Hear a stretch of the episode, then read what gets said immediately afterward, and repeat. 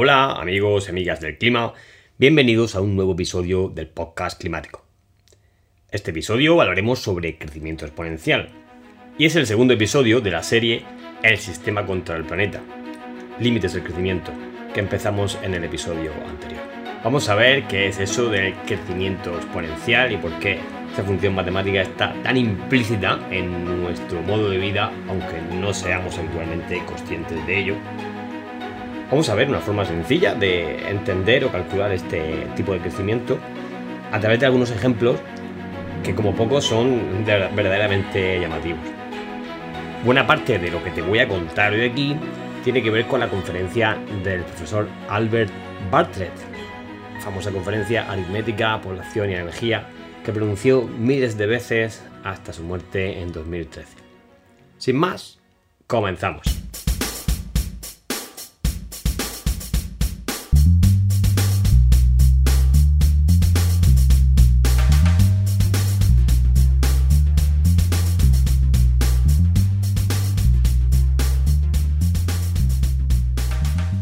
Voy a comenzar hablándote de este personaje, Albert Bartlett.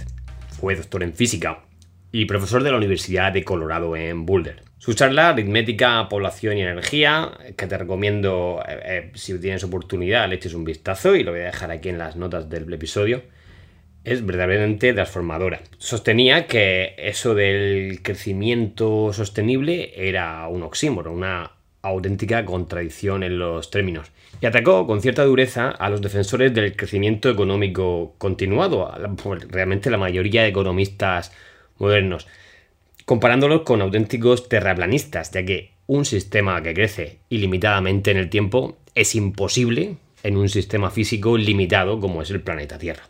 Sostenía que uno de los grandes defectos de la especie humana es nuestra incapacidad para comprender la función exponencial.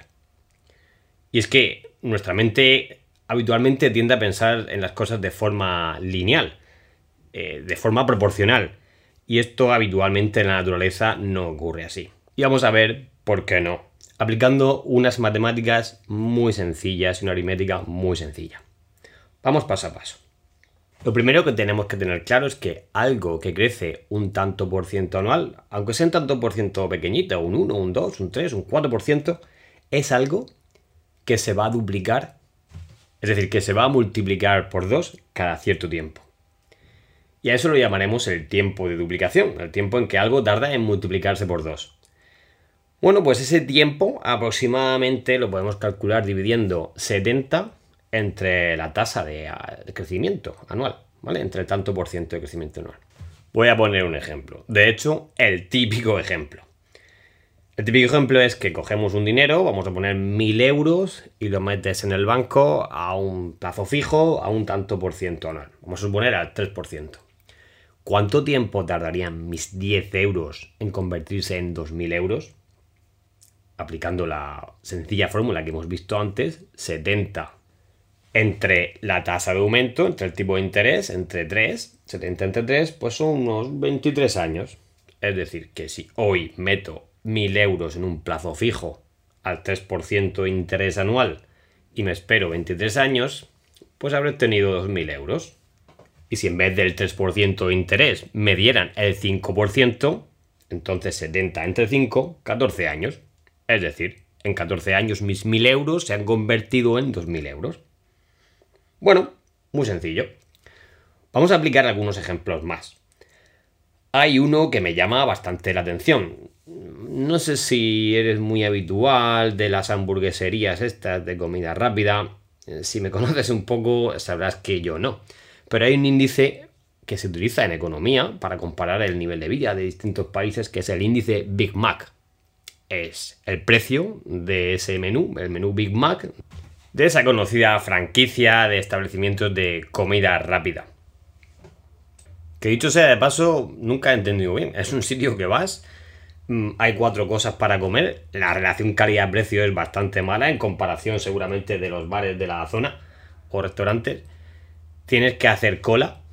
Te dan cubiertos de plástico y nada, nada de comer como Dios manda. Te tienes que poner la mesa tú, te quitas la mesa tú y tienen súper éxito. para comer cuatro cosas. De oye, que no se te ocurra pedir unas patatas bravas, ni unas croquetas, ni un vino, ni una cosa así. No sé, no sé por qué tiene tanto éxito este tipo de, establecimiento. Pero vale, no va de eso hoy. El caso es que este Big Mac está bastante globalizado, lo podemos encontrar en muchos países del mundo y los economistas lo han utilizado como índice del nivel de vida de un país. Yo lo voy a utilizar para otra cosa. Y es que si te fijas en el precio, en cómo ha ido evolucionando el precio a lo largo de los años, pues nos encontramos este tipo de comportamiento de crecimiento exponencial. Te pongo un ejemplo. El precio de un Big Mac en 1985 en Estados Unidos era de un dólar y medio. 20 años después, en 2005, el precio era de 3 dólares. ¿Qué significa eso? Pues que estamos teniendo un crecimiento del 3,5% anual. Y sabiendo eso, ¿cuál sería el precio del Big Mac en 2025? Pues si se duplica cada 20 años, pues de 2005 a 2025, pues el precio se habría duplicado a 6 euros. ¿Ha ocurrido así? Oye, pues no van muy desencaminados los tiros. Eh, lo he comprobado y en 2022 lo teníamos a 5,93. Eso es crecimiento exponencial, algo que va multiplicándose por dos cada cierto tiempo. Mm, ¿Y si aplicamos esto a futuro? Ahora que vivimos en un tiempo que estamos bastante preocupados con esto de la inflación, cada vez las cosas más caras, Mm, unos hablan de que tenemos una inflación del 7%, la OCDE que le dice a España que no va a ser posible que la baje del 8%, ya veremos qué es lo que pasa. Bueno, eh, con una inflación del 7%, ¿cuánto tiempo tardaría en duplicarse, por ejemplo, el precio de la gasolina? La tenemos a unos 2 euros, pues 70 entre 7, 10. En 10 años estaremos pagando 4 euros por la gasolina. Oye, tengo que decir que esto ha crecido más rápido que eso en el último año. Pero vale, vamos a ver lo que pasa a largo plazo. ¿Y cuánto me costaría, por ejemplo, un litro de, aceite de oliva virgen? Que a lo mejor ahora puedo comprar por 3,90, 4 euros. Pues significa que en 10 años estaría pagando por ese mismo producto doble, casi 8 euros. Así que ojo con este tipo de crecimiento, que un porcentaje, pagar un 7% más puede no parecernos algo brutal, pero mantenido en el tiempo nos lleva a cifras muy muy grandes. Y el siguiente ejemplo nos va a dejar mucho más clara esa situación o ese comportamiento. Cuenta la leyenda que el ajedrez fue inventado por un sabio matemático que vivía en la corte de un poderoso rey. Este sabio siempre asesoraba muy bien a su rey y un día decidió regalarle el juego del ajedrez. El rey quedó maravillado por ese regalo y disfrutaba enormemente jugando largas partidas y teniendo charlas sumamente enriquecedoras con tan sabio cortesano. El rey quedó tan agradecido que un día le dijo, en recompensa por todos tus años de servicio, inteligencia y por este maravilloso juego, voy a concederte cualquier regalo que tú me quieras pedir. El sabio atusó su barba, pensó durante unos segundos y contestó, bien, pues yo quiero un tablero de ajedrez lleno de granos de trigo, pero debe estar relleno de esta manera. En la primera casilla de ajedrez habrá un grano, en la siguiente el doble que la casilla anterior y así sucesivamente en las 64 casillas del tablero. De pronto el rey, sorprendidísimo, dijo, ¿pero cómo? Se puedo darte riquezas, palacios, oro, joyas. ¿Y me pides trigo en un tablero de ajedrez? Mm, me has decepcionado, amigo. Pero bueno, como tú quieras. Y mandó que le llenaran el tablero como el sabio había dicho. Lógicamente, como ya habrás intuido, el sabio sabía muy bien lo que se decía. Vamos a ver paso a paso qué es lo que ocurre aquí. Bueno, esto es un ejemplo de crecimiento exponencial. En cada casilla del tablero de ajedrez hay una duplicación. Entonces, en la primera casilla hay un grano, en la segunda hay dos, en la tercera habrá cuatro, en la cuarta habrá ocho, en la quinta habrá 16 y así sucesivamente. Claro, al principio esto crece poquito a poco, pero si seguimos la pauta, al final encontraríamos que en la casilla 64 hay 2 elevado a 63 granos de trigo. Y en total tendríamos 2 elevado a 64 granos de trigo. ¿Qué significa esto? Bueno, pues aproximadamente mil veces la producción mundial de trigo en 2021 y probablemente más trigo del que la humanidad haya conseguido cultivar durante toda su historia. Cuenta la leyenda que a mitad del tablero el rey, indignado y enfurecido por haber quedado como un cateto, mandó cortar la cabeza del sabio. Bien, es una leyenda, pero explica muy bien la dinámica del crecimiento exponencial. Y una cosa importante, y es que en cada salto, en cada intervalo de crecimiento, en cada duplicación, hacemos más que en todos los saltos anteriores. Vamos al ejemplo, vamos al ejemplo del tablero. En la casilla 2 había 2 granos de arroz. ¿Mm? Si sumamos 2 más la casilla anterior, 1 son 3 granos. Cuando pasamos de la casilla 2 a la 4, tenemos 4 granos. Es decir, en la tercera casilla tenemos más que en las dos casillas anteriores. Pero cuando saltamos a la siguiente, 4 por 2 tenemos 8. Es decir, 8 es más que 4 más 2 más 1, que son 7. Y así sucesivamente. Esto es importante, porque cada vez que damos, hacemos una duplicación, el total de esa duplicación es superior a la suma de todo lo anterior ocurrido. Voy a contarte otro ejemplo, otro ejemplo que tiene que ver con la población humana en el planeta.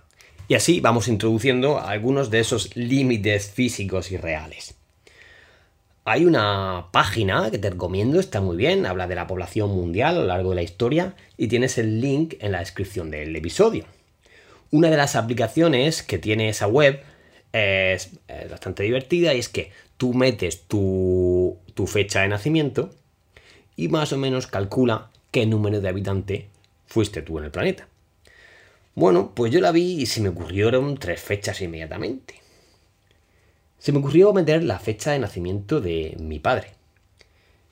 Y metiendo esa fecha, pues resulta que en 1934 él sería el habitante por ahí, por ahí, 2.000 millones 100.000. Es decir, tuvo que pasar toda la historia de la humanidad hasta llegar al habitante 2.100 millones. La siguiente fecha que metí, lógicamente, fue la mía propia. 1978, mm, meto el dato. ¿Qué cifra salía por ahí? Bueno, pues me salieron 4.350 millones. O sea que la población había aumentado en 2.250 millones en solo 44 años. Y el siguiente dato que metí fue la fecha de nacimiento de mi hija, 2013. En 2013 tenemos por aquí ya 7.200 millones de habitantes. Otros 2.850 millones más. Y aquí viene donde hay que parar un momentico y hacer una reflexión.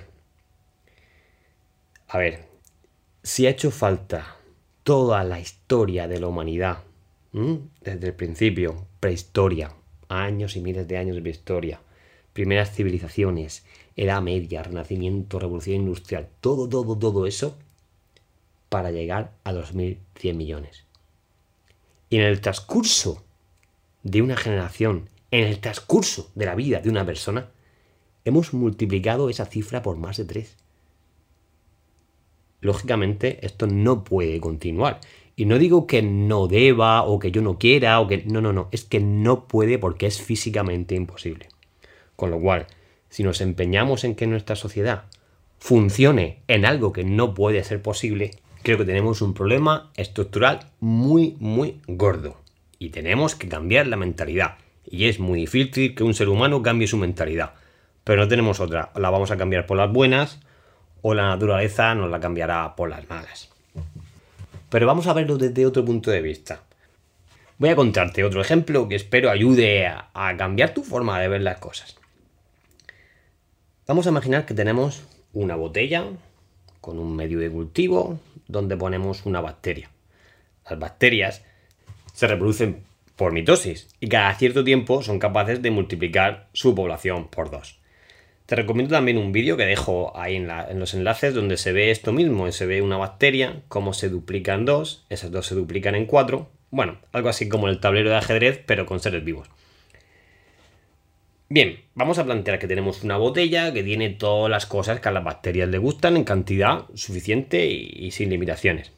Y a las 11 de la mañana ponemos una bacteria. Y resulta que como ellas crecen tan rápido, a las 12 esa botella se ha llenado completamente. Ya no queda espacio. Te hago una pregunta.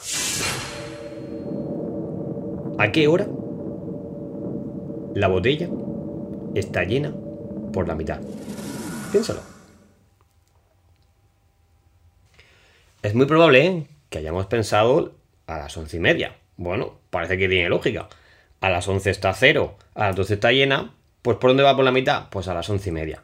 Mm, pero seguramente has pensado eso de primeras y no te has quedado muy tranquilo. Mm, tiene trampa, lógicamente.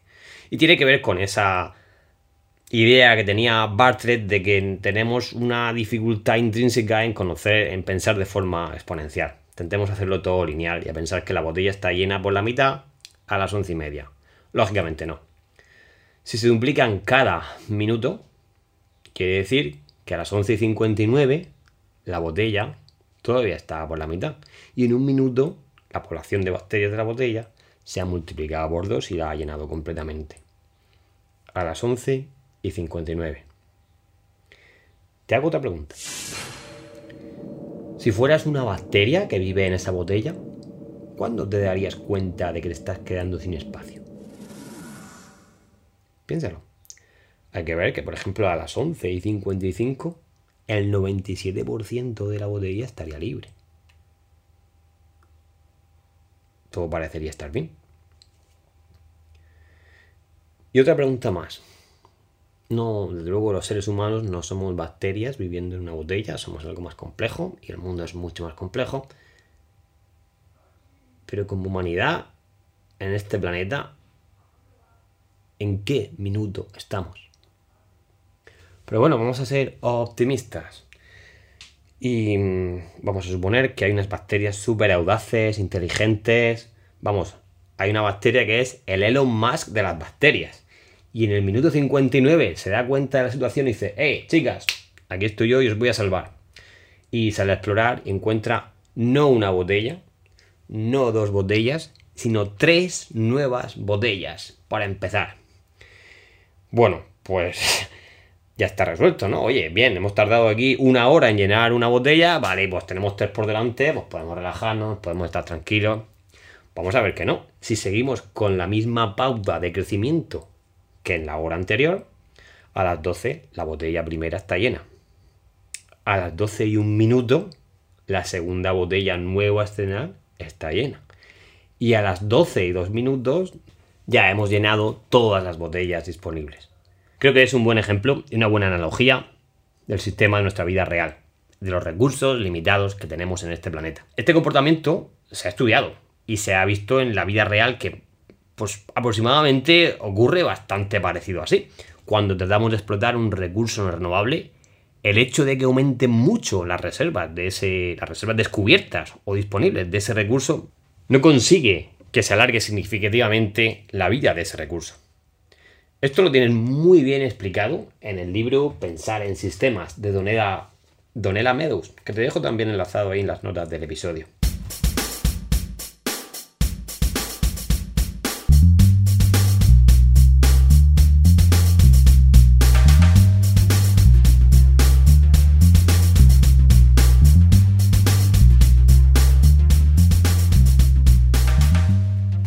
Que con estos ejemplos y explicaciones haya podido aportarte ideas valiosas para entender mejor el mundo en el que nos movemos. Y que tú saques tus propias conclusiones. Yo voy a compartir contigo las mías en las notas finales del episodio. Espero que a estas alturas haya podido arrojar algo de luz a entender esta dinámica del crecimiento exponencial y cómo cosas que parece que van muy lentas en realidad vistas en conjunto van muy rápidas, tanto que se nos pueden descontrolar sin darnos ni cuenta. Me gustaría dejar clara que la idea de que algo crezca un tanto por ciento anual, que es lo que políticos y economistas se empeñan en que crezca la economía, ¿eh? que tiene que crecer un tanto por ciento anual para que todos estemos felices y todo esto funcione, eso es imposible. No digo que no sea deseable o que no sea, que es imposible, que en un planeta con recursos finitos es insostenible en el tiempo, no puede ocurrir. Y el problema es que nuestro sistema tiene que funcionar con ese aumento de la economía anual. Y eso nos lleva a una extralimitación y un posterior colapso.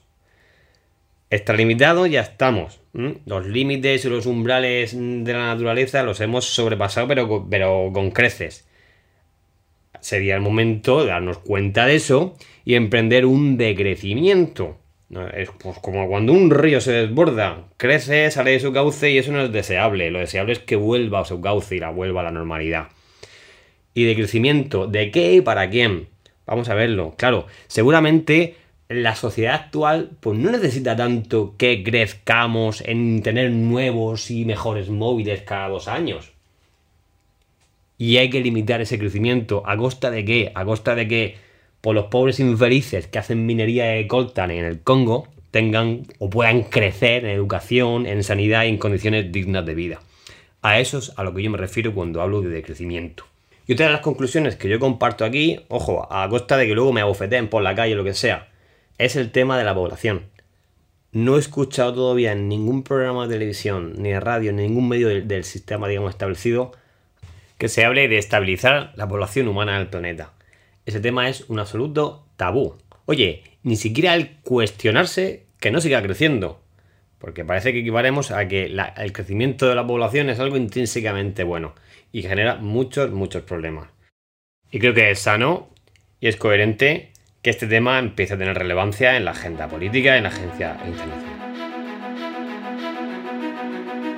Esto es todo por este episodio. Gracias por escuchar y compartir. Nos vemos en el próximo programa del podcast climático.